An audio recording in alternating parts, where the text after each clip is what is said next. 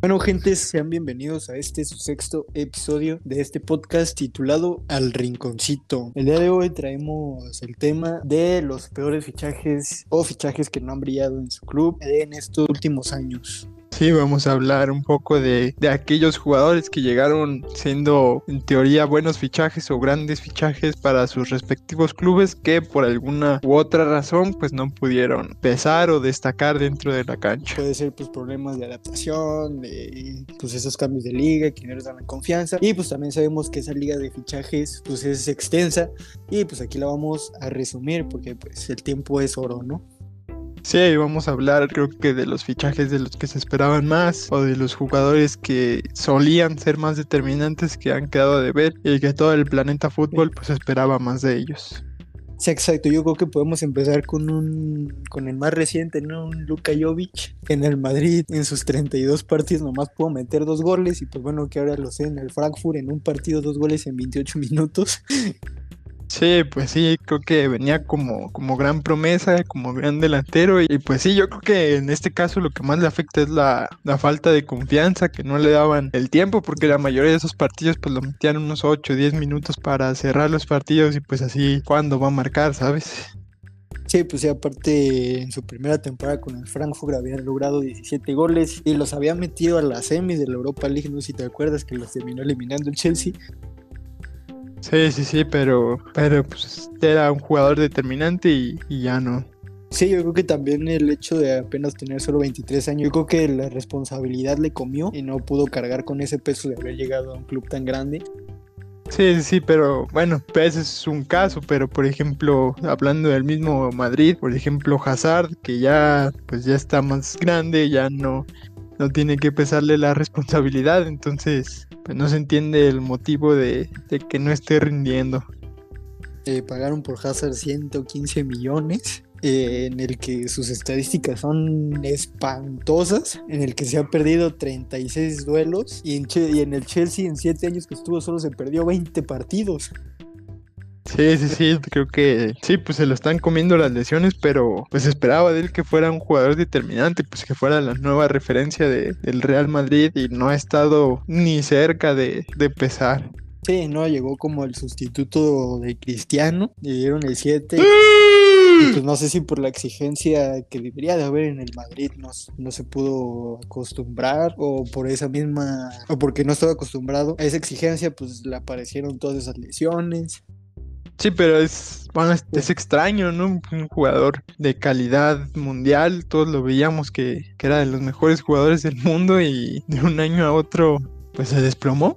Sí, no, aparte yo, toda, yo me acuerdo de esas imágenes en la que se, en la que apenas llegaba a Madrid, llegaba bien gordito. Sí, pero luego también yo me puse a ver y desde que estaba en el Chelsea se le veía pancita, ¿eh? No creas. Ah, sí, pero, pues pero ya acá con las lesiones, ajá, en el Chelsea todavía se rifaba y pues llegó de haber ganado una, una Europa League. Una Europa League. Y pues sí, se desinfló. Otro caso muy similar con el equipo rival, pues podría ser el de, el de mi Antoine Griezmann. Fue algo muy similar, ¿no? Pagaban cantidad exagerada de dinero, venía también como para ser un referente sí. y de poco a nada lo de Crisi le pesa mucho al, al, club porque llegaba, llegaba como el nuevo aliado de Messi después de la salida de, de, Suárez. Ahorita viene ya como que ya viene retomando. Todavía no se ve ni lo que era, de lo que era la mitad en el Atlético. Pero sí, al principio se hablaba de que pues, no se llevaba bien con Messi. Pues eso también se ve en el campo, ¿no? Su, su único aliado era Suárez. Sí, pues sí, pero pues este es un caso muy particular porque no, pues no le puede echar la culpa a la adaptación porque ya jugaba en la liga española, ¿sabes? O sea, no es como que tuviera un gran cambio, sí. ni siquiera cambió de país eh, y quedó mucho a deber porque antes era un jugador que no perdonaba y metía muy buenos goles y ahora hasta las claras las, las termina por fallar. Sí, tú hablabas de, de que tendría que demostrar su nivel por no tener un cambio de liga, pero yo creo que le ha afectado más bien el cambio de juego, ¿no? En el Atlético pues acostumbraba a un estilo más de, de, presión alta y pues acá el Barça ya como es característico, pues el famoso tiki-taka que ya últimamente pues como que se están olvidando de eso, pero pues sí, aparte yo creo que también le afectó ese cambio de posición, que no juega como habitual 9, sino ya juega abierto. Sí, pues sí, pero aún así creo que se esperaba mucho más de este fichaje, siendo un jugador, eh, pues ya era como parte de la élite y que no rinda nada parecido a lo que era en el Atlético, creo que sí, sí deja mucho a deber. Sí, pues en ese 2018 ya comían la mesa de, Cristiano y de, y de Lionel Messi, ¿no? Sí, pues logró levantar la Copa del Mundo siendo referente de su selección y yo en lo personal no entiendo el cambio del Barcelona, eh, que el Barcelona venía para abajo y el Atlético para arriba, no entiendo en qué momento decidió cambiarse. Sí, exacto, igual es el caso de Felipe Coutinho, que llegó al Barça por 100 melones. Sí, más de lo mismo. En el que se caracterizaba por su desequilibrio, por su golpeo en el Liverpool. Y pues mira, ni pena ni gloria en el Barcelona. Yo creo que más pena que nada, ¿no? Porque no, no, no logra ser ni la sombra de lo que era en el Liverpool. Bien le dijo Klopp que si se quedaba iba a ser una leyenda y que si se iba iba a ser un jugador del montón y pues no pudo tener más razón. Eh, aún así se fue seguido al Bayern, un jugador por el que pagan más de, más de 100 millones, lo manda cedido y en su nuevo equipo sale campeón y les mete dos al Barcelona en las semifinales, entonces y sí, y regresa al, regresa al Barcelona y otra vez se desaparece. Sí, un, un que en la pretemporada se le veía más con confianza, un jugador que, que quería volver a retomar ese nivel, pero pues llega a la liga, eh, no, no juega como lo hizo en la pretemporada, pues ahora se lesiona. Igual yo creo que es lo mismo ese, ese cambio de posición que quieren suplir la, la venta que tuvieron de Neymar, la quieren suplir con Coutinho y pues mira, también no termina por demostrar lo que hacía en el Liverpool. Sí, pues sí, y del mismo Barcelona y del mismo ataque, uno más que se podría añadir, pues sería Ousmane Dembélé, ¿no? Que llegaba como referente del Dortmund, que parecía que era un, muy buen fichaje, que venía como promesa. Y, pues solo se ha caracterizado ya lucido por sus lesiones, ¿no? No ha, no ha logrado pesar en el, en el terreno de juego y pues no ha ayudado al Barcelona a conseguir absolutamente nada. Sí, yo creo que vino más a hacerle competencia a Hazard, ¿no? Por ver, por ver, quién se lesionaba más en la liga. Sí, a ver quién juega menos. Sí, a ver quién mete menos goles. Sí, porque es, o sea, se lesiona, llega, juega dos, tres partidos y se vuelve a lesionar. Sí, sí, eh, aunque con Coman ya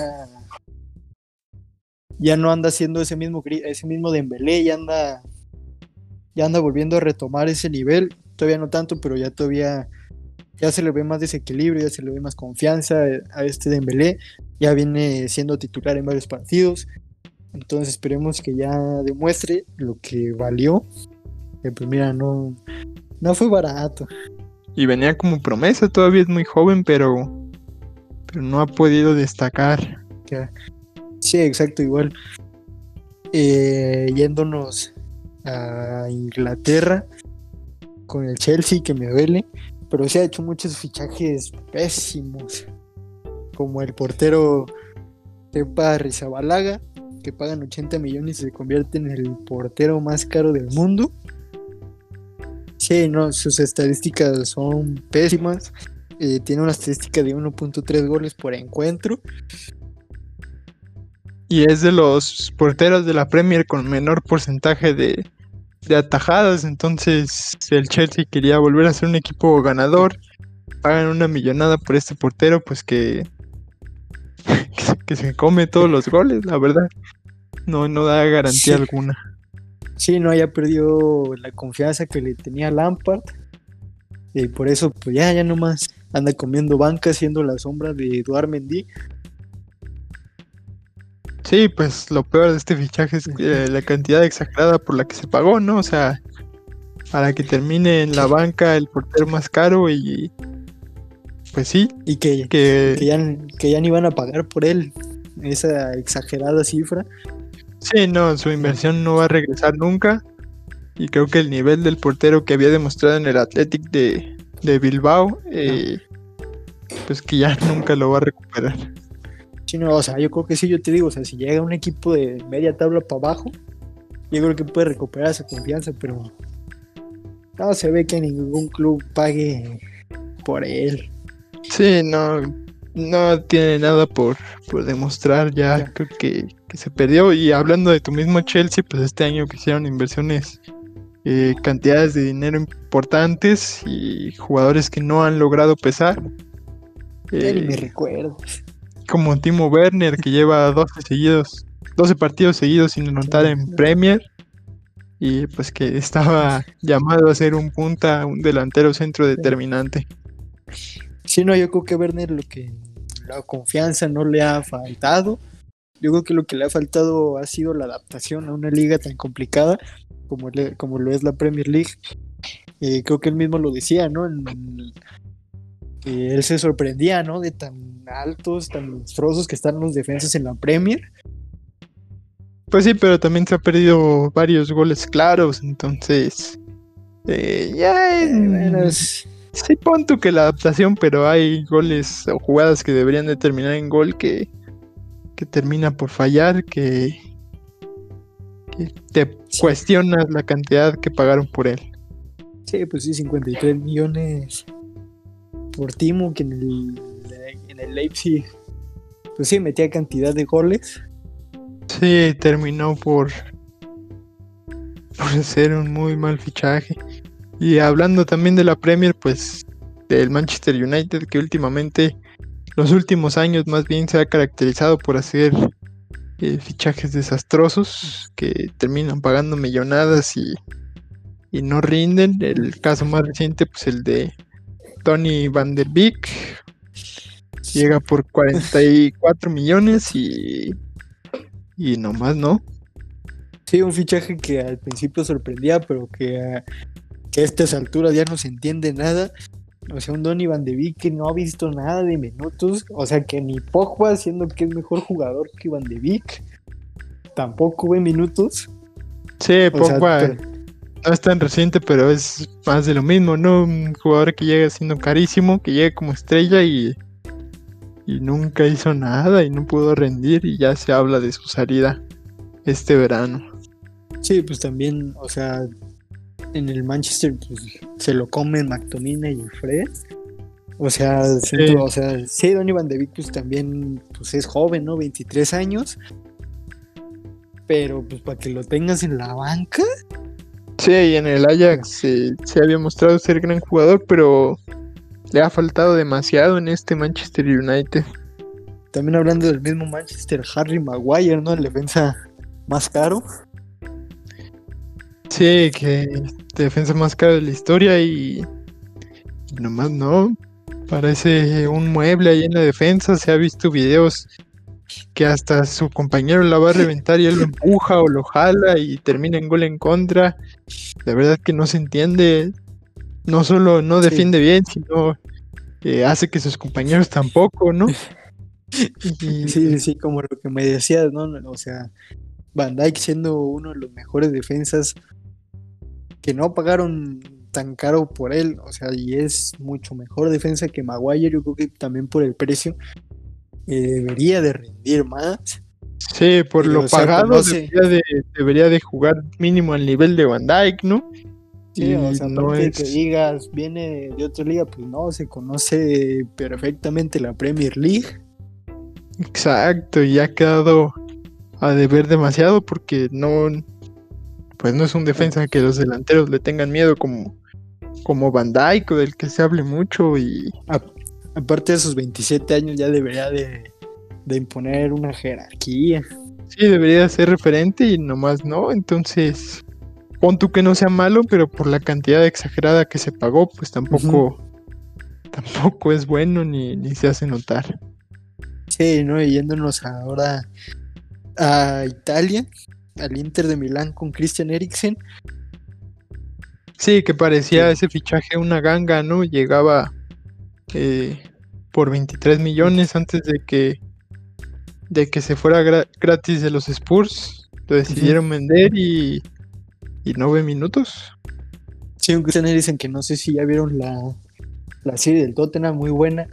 Pues al principio, pues Christian Eriksen ya se quería ir del Tottenham, ¿no? No veía minutos con Mourinho. Llega al Inter de Milán, pero con un Antonio Conte que ni siquiera lo pidió. Aparte, un estilo de juego de, del Inter de Milán que ni se asemeja con lo, como lo que juega Eriksen. Sí, no, Eriksen es todo lo contrario al Inter de Milán y por eso mismo no, no ve minutos, pero pero pues sí, un jugador de gran calidad que llegó a un precio bastante, bastante accesible, pero pues que aún así no, no juega. Entonces, eso sí se podría llamar un fichaje desastroso. Sí, pues a ver si llega, se dice, ¿no? Que llega al París, a ver si ahí puede retomar su nivel. Con sí, Pochettino. y retomar. Sí. exacto. Con Pochettino. Bueno, y pues por último, eh, un un Leroy Sané que llegó al Bayern por 80 millones, que no es una cantidad de menor, que llegó como, como estrella del Manchester City a reforzar a los actuales campeones de la Champions. Se esperaba que, que fuera determinante y, y, pues no lo ha sido en realidad. pues no ha destacado mucho que digamos. Sí, no mucho se hablaba de que podrían ser los nuevos él junto a Nabri, que podrían ser los nuevos Robin y Ribery, como saben, fueron referentes en su época. Eh, Sané anda. Sí, que cuando entra marca sus golazos, pero es un jugador que no debería venir saliendo de la banca, sino debería ser titular constante, indiscutible. Sí, no, no lo ha logrado. Sí, no, aparte en un Bayern que como que digas que, que en esas en esas posiciones, pues también compite con estrellas, pues como que no mucho. No, pero pues sí, por eso sorprende que no se haya hecho aún de un, lugar en el 11 titular. Y bueno, un jugador que se esperaba muchísimo más de él y no ha estado ni cerca. Tampoco ha sido tan desastroso porque él sí se está adaptando y ha marcado buenos goles, pero para la cantidad que se pagó y más durante la pandemia, pues esperaba muchísimo más de él y se ha quedado de ver. Aunque yo creo que de los de los más desastrosos podría ser el, el que menos ha quedado de ver. Sí, exacto, todavía las lesiones todavía no lo han consumido. Entonces yo creo que al Leroy Sané le espera un buen futuro en Alemania. Esperemos que sí, que, que logre ayudar a, a este Bayern Múnich. Exacto, y pues bueno, este sería el episodio de esta semana. Esperemos que les haya gustado. Sí, pues esperemos que, haya sido de, su agrado y que no se nos haya pasado ningún fichaje desastroso, ¿no? De estos últimos últimos años que tratamos de incluir a los más. Y si, y si se nos olvidó, pónganlos en los comentarios. Sí, al cabo ni los leemos. y pues ya. Hasta la próxima. Hasta la próxima. Hasta la próxima.